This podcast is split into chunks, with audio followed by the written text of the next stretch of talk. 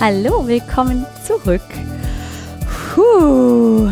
Ich kann eins vorneweg schicken vor dieser heutigen Folge.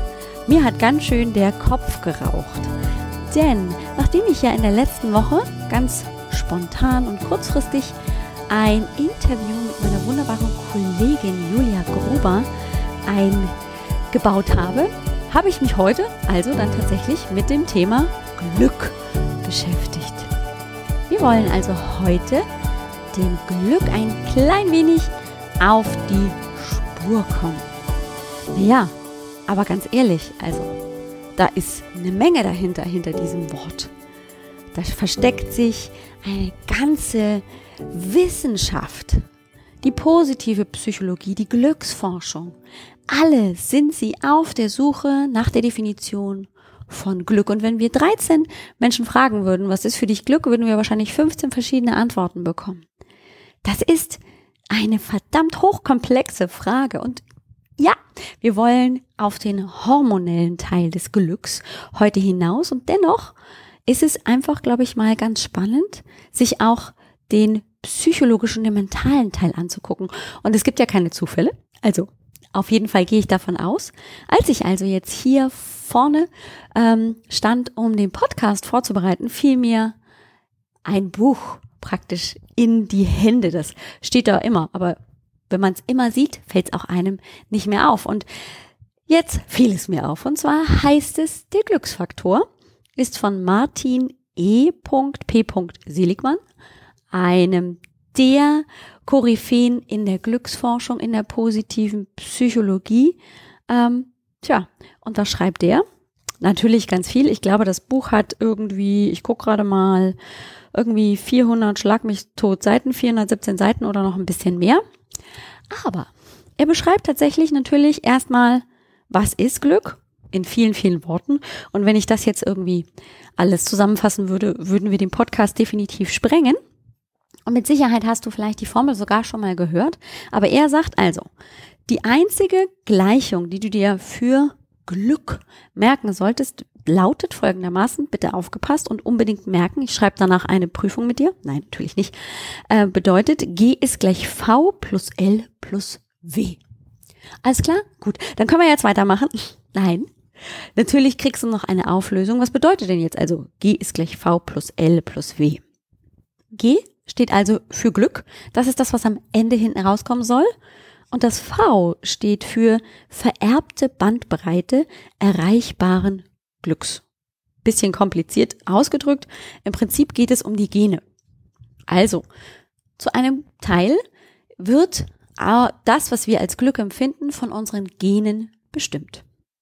Dann die, das L steht für die Lebensumstände, also wie wir leben, wie unsere Umgebung uns tatsächlich bestimmt. Und dann haben wir noch W, nämlich den Willen.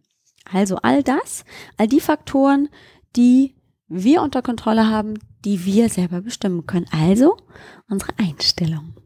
Tja, und ganz besonders das Thema vererbte Bandbreite, es klingt ein bisschen gestelzt, gibt uns ein klein wenig den Übergang zum chemischen Teil des Glücks, weil wir können tatsächlich Glück auch ein Stück weit chemisch betrachten.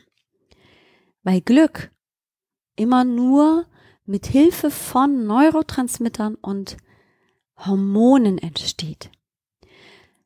Immer ist daran eine körperliche Reaktion gekoppelt. Und in diesem Fall gucken wir uns heute aus diesem Glückscocktail, denn es ist nicht immer nur ein Hormon, nicht immer nur ein Neurotransmitter, sondern es sind einige an diesem Glückscocktail beteiligt, gucken wir uns das Serotonin an. Und das Serotonin ist im Allgemeinmund häufig bekannt als das Glückshormon. Und das ist auch so. Wir konnten in den letzten Jahren und Jahrzehnten eben tatsächlich dort die Forschung intensivieren und man konnte feststellen, dass Menschen, die betrübt sind, die traurig sind, die ähm, vielleicht auch Kummer haben, dass die einen geringeren Serotoninspiegel haben. Ich will jetzt gar nicht so genau erklären, wie das Serotonin dann dazu führt, dass praktisch Gefühle entstehen von wenn Glück in uns herrscht, von Ruhe, Gelassenheit, Zufriedenheit. Das ist ein ganz eigenes, äh, ganz eigener Bereich, da wollen wir gar nicht drauf eingehen, sondern ich will dir so ein bisschen erklären, was Serotonin bedeutet, was das macht und dass es ganz, ganz viel mehr ist als nur ein Glückshormon. Weil es uns häufig eben in der Umgangssprache begegnet, naja, machst ein bisschen, bisschen Sport und dann, ähm, ja, schüttest du Serotonin aus und dann bist du glücklich. Das ist erstens so ziemlich kurzsichtig, weil es eben nicht nur das Serotonin ist, das ausgeschüttet wird, wenn wir glücklich sind, sondern dass es auch andere Hormone sind. Und zweitens hat das Serotonin richtig viele andere Aufgaben. Also ich bin da gestanden und dachte, oh krass, das war mir auch gar nicht so bewusst. Zum ersten also, Serotonin ja, ist zum Teil daran beteiligt, dass wir Glücksgefühle wahrnehmen können, dass aufgrund von chemischen Prozessen Gefühle entstehen von Ruhe, Gelassenheit, Zufriedenheit, weil der Serotonin anspiegel, äh, der Serotoninspiegel ansteigt und dann dadurch eben diese Gefühle entstehen. Gefühle entstehen im limbischen System, das ist ein Teil unseres Gehirns und ähm, dort wirken dann diese Neurotransmitter in dem Fall, denn in diesem Fall wirkt das Serotonin als Neurotransmitter, als Botenstoff zwischen Nervenzellen. So.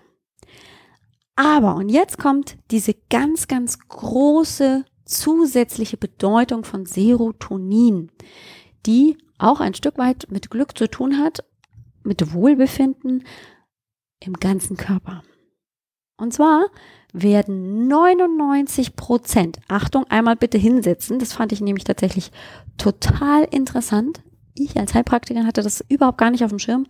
99 Prozent des Serotonins wird nicht im Gehirn produziert, sondern im Darm.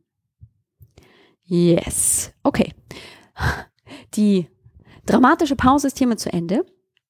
Serotonin ist auch eben ein Gewebehormon und hat ganz, ganz viele Aufgaben im gesamten Körper, um dafür zu sorgen, dass wir gesund bleiben, dass es uns gut geht. Zum Beispiel sorgt Serotonin dafür, dass sich unsere Blutgefäße zusammenziehen oder sich ein bisschen weiten. Denn wenn wir das Wort mal ganz genau angucken, Zero und dann Tonin, dann steckt da drin Zero, das ist der erste Teil und steht für Serum, das ist also praktisch die Blutkomponente. Da befindet sich das Hormon dann und es hat die Wirkung auf unsere muskulären Anteile, also zum Beispiel auf die muskulären Anteile in den Blutgefäßen und die verändern die Spannung in den Blutgefäßen. Tonus. Da kommt eigentlich die Arbeit oder die Funktion des Serotonins her. Man hat es damals entdeckt, ich glaube in den 50er Jahren des 20. Jahrhunderts und hat dann diesem Hormon, das man entdeckt hat, den Namen gegeben für die erste Funktion, wo es gewirkt hat. Und das war im Serum an den Blutgefäßen, die Spannung zu regulieren, ob die Blutgefäße eng, eng gestellt sind oder weit. Es wirkt also grundsätzlich auf das Herz-Kreislauf-System. Wie eng die Gefäße sind und damit auch, wie hoch der Blutdruck wird und damit natürlich auch, wie stark das Herz pumpen muss gegen einen höheren Blutdruck. Es wirkt aber auch zum Beispiel bei der Blutgerinnung mit.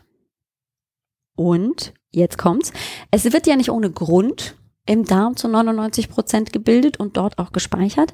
Es hat eine ganz, ganz große Funktion im Darm. Es sorgt nämlich dafür, dass der Darm, dass die Darmbewegung, die Muskelzellen im Darm sich so bewegen, dass praktisch das Verdaute über die Länge des Darms weiter transportiert wird.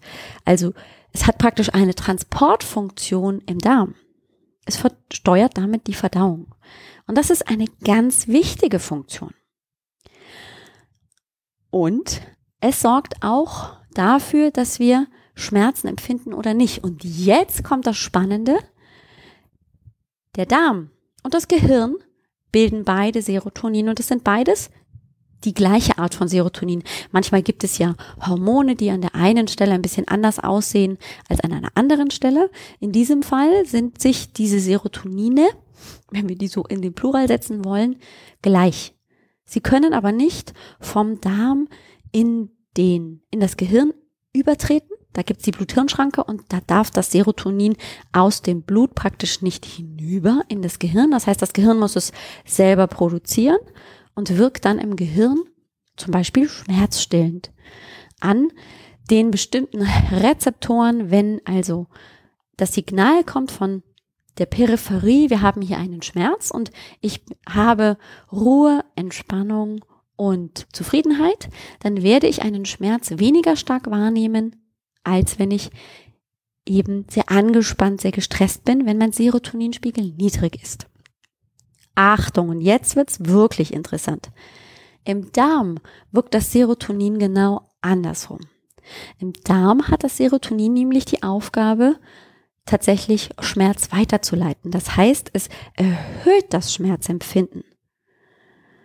Und als ich mich eben auch gerade mit dem Thema Darm und Hormone auseinandergesetzt habe und wir ja auch in der Folge mit der Julia Gruber beim letzten Mal ähm, über das Thema Reizdarmsyndrom gesprochen haben, ist es tatsächlich so, dass es Hinweise, wissenschaftliche Hinweise gibt, dass es die Vermutung gibt, dass ein hoher Serotoninspiegel im Darm und eine Überempfindlichkeit des Darms für dieses Serotonin dazu führt, dass Patienten mit einem Reizdarmsyndrom genau das zeigen, einen erhöhten Serotoninspiegel und eine Überempfindlichkeit im Darm und deswegen große Schmerzen verspüren. Noch ist diese und äh, diese Erkenntnis in den Kinderschuhen. Das heißt, man weiß noch nicht so genau, was soll ich jetzt damit anfangen. Aber es gibt eben Hinweise, dass ich bei einem Reizdarmsyndrom tatsächlich damit rechnen kann, dass meine Serotoninspiegel erhöht sind und deswegen möglicherweise auch die Schmerzempfindlichkeit des Darms sich erhöht und ich deswegen Schmerzen empfinde. Denn das Serotonin sorgt ja im Darm für eine erhöhte Schmerzempfindlichkeit. So. Wir haben noch ein paar Dinge, die ganz wichtig sind für Serotonin, denn wir glauben ja auch immer, dass wir unseren Serotoninspiegel so steigern können, dass unsere Stimmung dann damit sich verbessert. Und natürlich kann man im Netz, wenn man eingibt, serotoninhaltige Lebensmittel einiges finden. Ja, es gibt Lebensmittel, die sind sehr serotoninhaltig, zum Beispiel die Banane. Die Walnüsse haben einen unglaublich hohen Gehalt an Serotonin. Auch die Kiwis, Tomaten oder Pflaumen haben Serotonin in sich drin. Aber, und jetzt kommt das große, große, große Aber, wir Menschen können leider das über die Nahrung aufgenommene Serotonin nicht gleich nutzen und es praktisch damit anreichern. Also wir können unseren Körper nicht damit anreichern, dass wir einfach nur serotoninhaltige Lebensmittel essen. Wir müssen die Vorstufe davon zu uns nehmen. Und die Vorstufe von Serotonin ist das L-Tryptophan. L-Tryptophan ist dir vielleicht auch schon mal über den Weg gelaufen. Das ist eine Aminosäure. Und diese Aminosäure ist die Vorstufe bei der Bildung von Serotonin. Und es gibt Nahrungsmittel, die sehr tryptophanhaltig sind. Das ist zum Beispiel der Quinoa, Amaranth, ja, auch die Schokolade hat einen höheren Gehalt an L-Tryptophan und tatsächlich ist es so, dass wenn wir dafür sorgen, dass wir sehr L-Tryptophan-haltige Nahrung essen, wir dann praktisch dem Körper die Vorstufe präsentieren, ihm das anbieten und er daraus Serotonin bilden kann. L-Tryptophan kann tatsächlich die Blut-Hirn-Schranke überwinden und kann dann eben auch genutzt werden, um Serotonin zu bilden.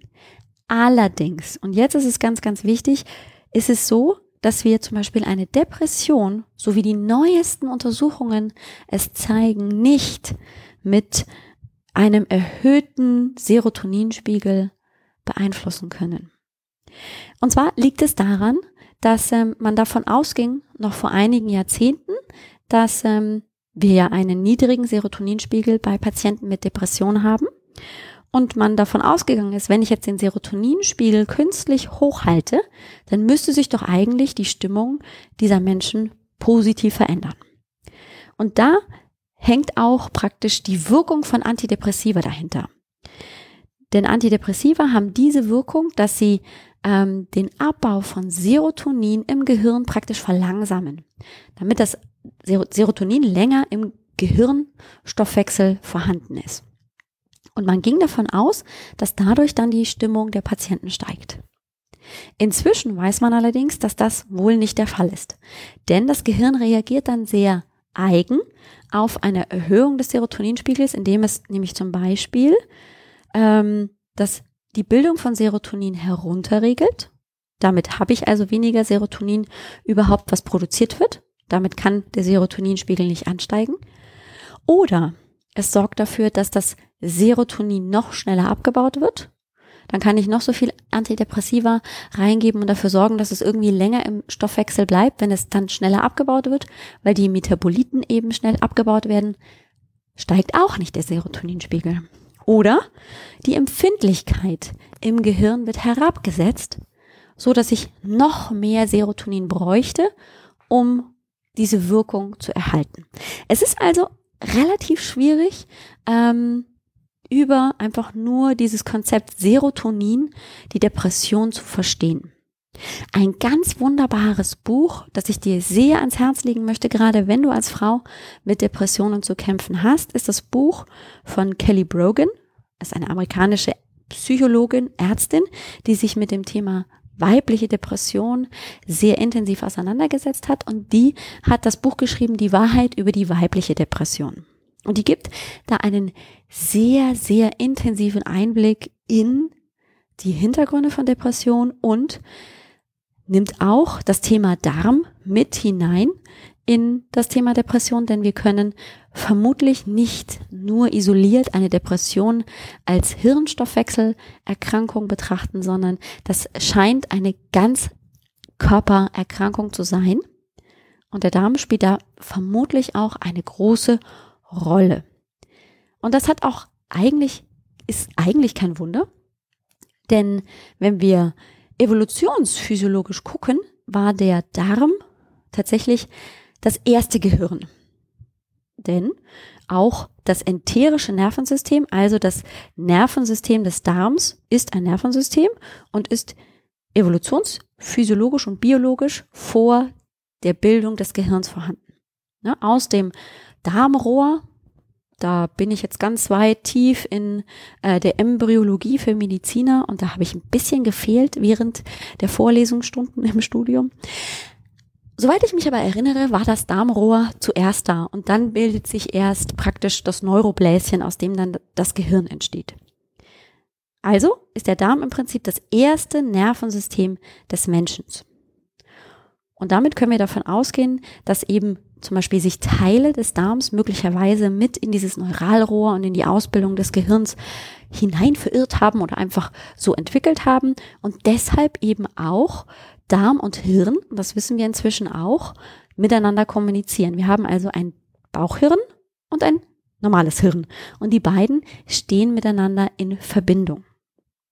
Und dann können wir nämlich auch ein Stück weit verstehen, warum eben Serotonin nicht nur im Gehirn vorhanden ist, sondern eben auch im Darm, aber da unterschiedliche Aufgaben erfüllt.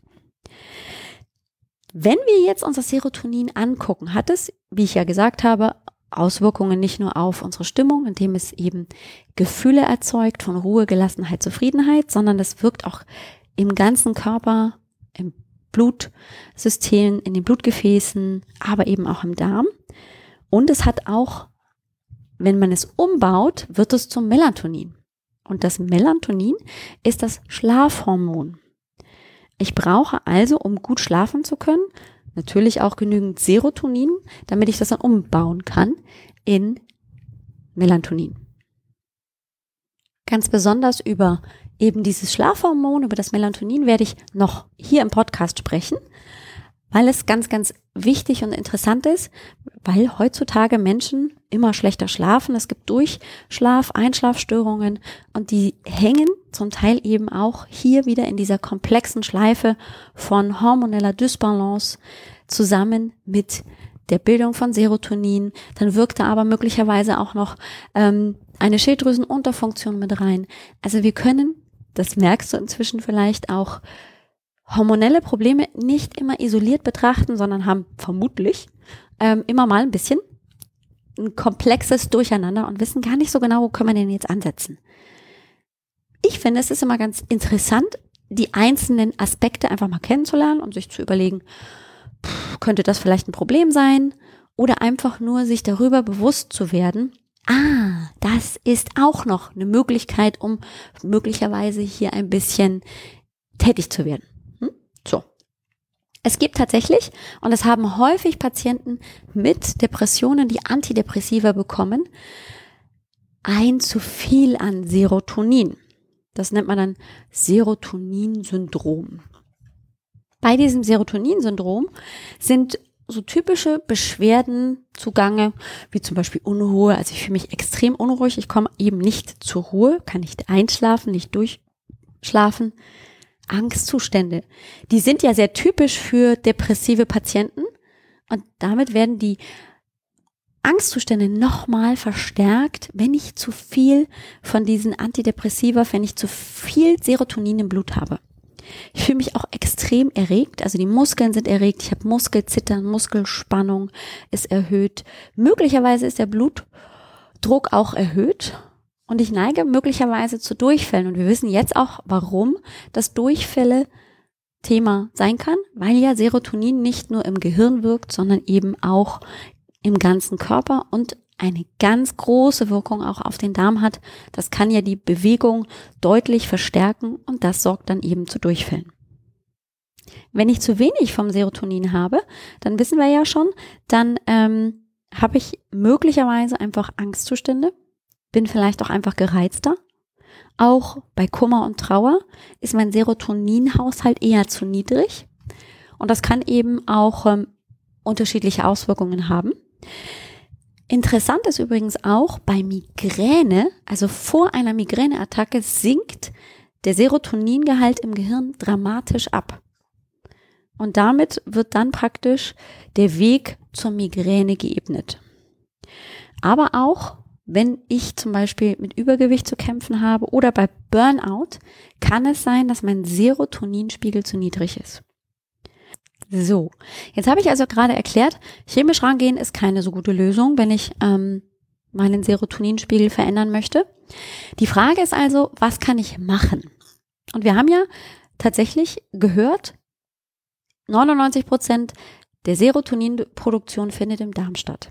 Also ist es tatsächlich so, dass die größte, der größte Effekt tatsächlich im Darm erreicht werden kann. Ein gesunder Darm kann viel Serotonin produzieren, kann es so produzieren, wie es nötig ist und kann dann dementsprechend wirken. Also ist es doch eine möglichst einfache Art und Weise, sich mit dem Thema Darmgesundheit auseinanderzusetzen. Und deswegen ergänzt sich so schön die Folge von letzter Woche mit dieser. Denn ein gesunder Darm funktioniert dann gut, wenn er eben genau das tun kann, was er tun soll. Und in dem Fall geht es hier um die Bildung von Serotonin. Wie gibt's einen gesunden Darm? Naja, das sind ziemlich unterschiedliche Schritte. Manche Darm braucht ähm, eine Entschlackung.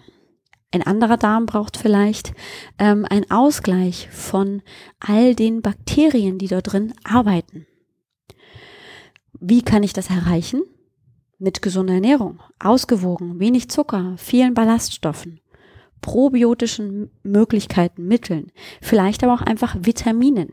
Vielleicht bin ich in einer Vitaminmangelsituation und habe einfach zu wenig Vitamine von Vitamin B3, B6, B9 oder Spurenelemente sind zu wenig, Zink, Magnesium. Es könnte natürlich auch am Vitamin D liegen.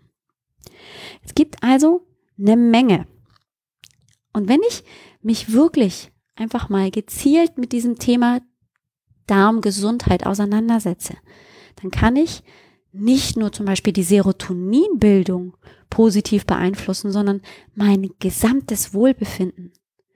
Der Darm ist oft genug, und du hast es beim letzten Mal in der letzten Folge mit der Julia auch schon gehört, ist eben häufig genug die Ursache für Krankheiten.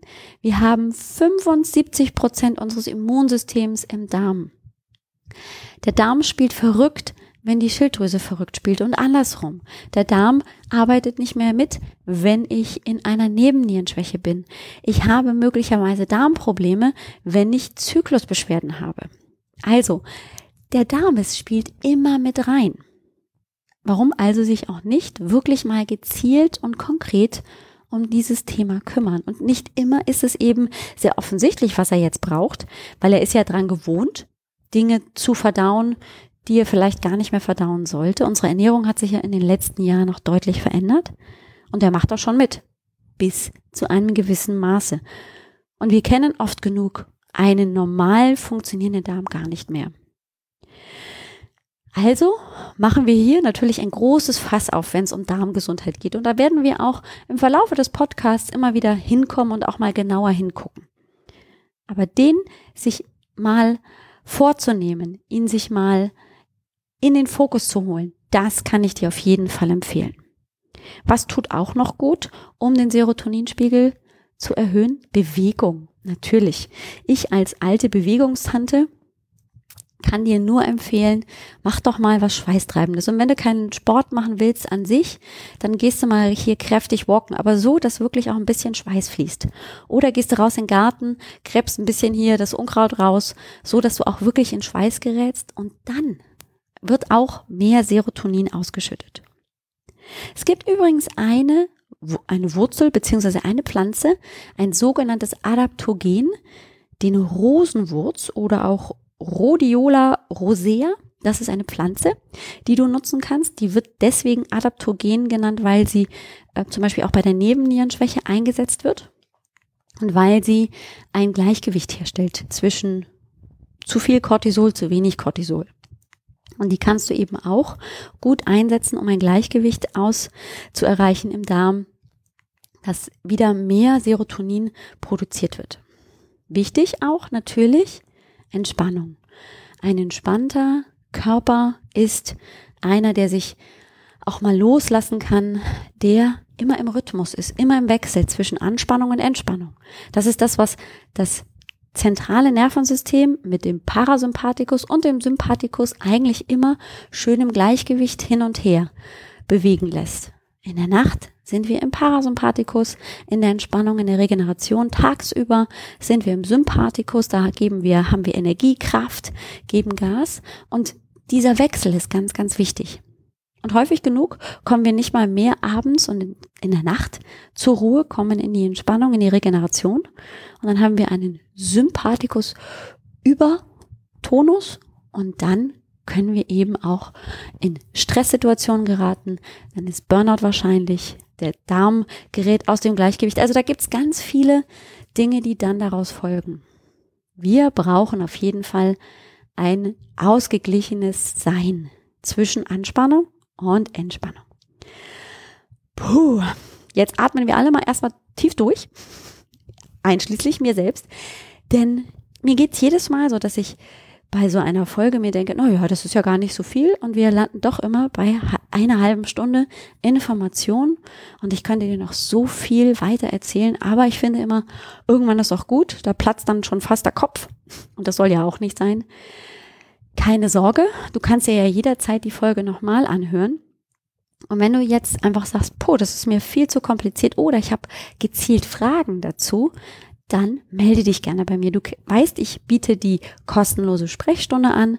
Da kannst du einfach dir Zeit mit mir reservieren und wir treffen uns online oder ich rufe dich per Telefon an und du stellst mir deine Fragen oder du erzählst mir von den Beschwerden, von den Symptomen, die dich gerade irgendwie belästigen, die dir das Leben schwer machen und wir suchen gemeinsam nach einer Lösung in diesem Gespräch. Denn häufig genug fühlen wir uns von Ärzten oder auch von Freunden von Partnern, wie auch immer, nicht wirklich ernst genommen. Und dann entsteht dieser Selbstzweifel, dieser bohrende Selbstzweifel, bilde ich mir das alles nur ein? Ist das überhaupt der Rede wert? Muss ich damit nicht einfach nur klarkommen? Und da ist meine Antwort ganz klar, nein. Ja, Ärzte haben manchmal keine Zeit, sich wirklich mit diesem komplexen Bild auseinanderzusetzen. Freundinnen haben einfach ein anderes Leben und haben diese Problematiken nicht. Und der Partner, naja, der hat vielleicht seine eigenen Probleme und kann es einfach nicht nachvollziehen. Aber sich dann damit abfinden zu müssen, dass erhöht definitiv nicht das Wohlbefinden, gibt kein gutes Lebensgefühl, bringt kein Glück.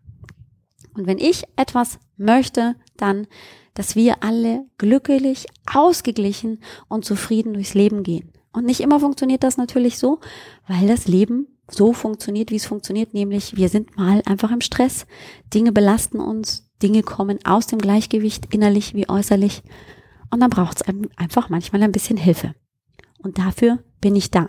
Wenn du also Interesse an der hormonellen Sprechstunde hast, an der kostenlosen Sprechstunde mit mir, dann schau doch mal auf www.alexbroll.com Schrägstrich Sprechstunde, äh, ob da ein Termin für dich in Frage kommt, dann buch dir den gleich und dann treffen wir uns online oder ich rufe dich, wie gesagt, an und dann reden wir ganz konkret darüber, was du machen kannst. Du erzählst mir davon. Ich mache mir schon ein grobes Bild und ich erzähle dir auch gerne, wie ein Hormoncoaching abläuft, ablaufen kann mit mir.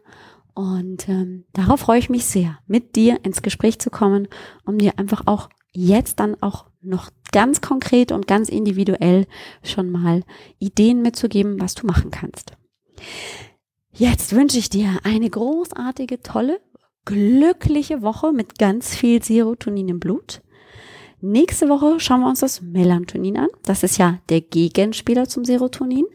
Das wird, ich weiß es noch nicht, vielleicht eine kürzere Folge. Äh, wir sind einfach gespannt gemeinsam, wie sich diese Folge entwickeln wird. Sei neugierig, denn Schlaf, Schlafen und Erholung durch Schlaf zu bekommen, das ist etwas, was wir heutzutage auch immer weniger können. Und da werden wir uns also in der nächsten Folge intensiver mit beschäftigen. Ich freue mich drauf. Ich wünsche dir, wie gesagt, eine glückliche Woche. Bis nächste Woche. Ciao.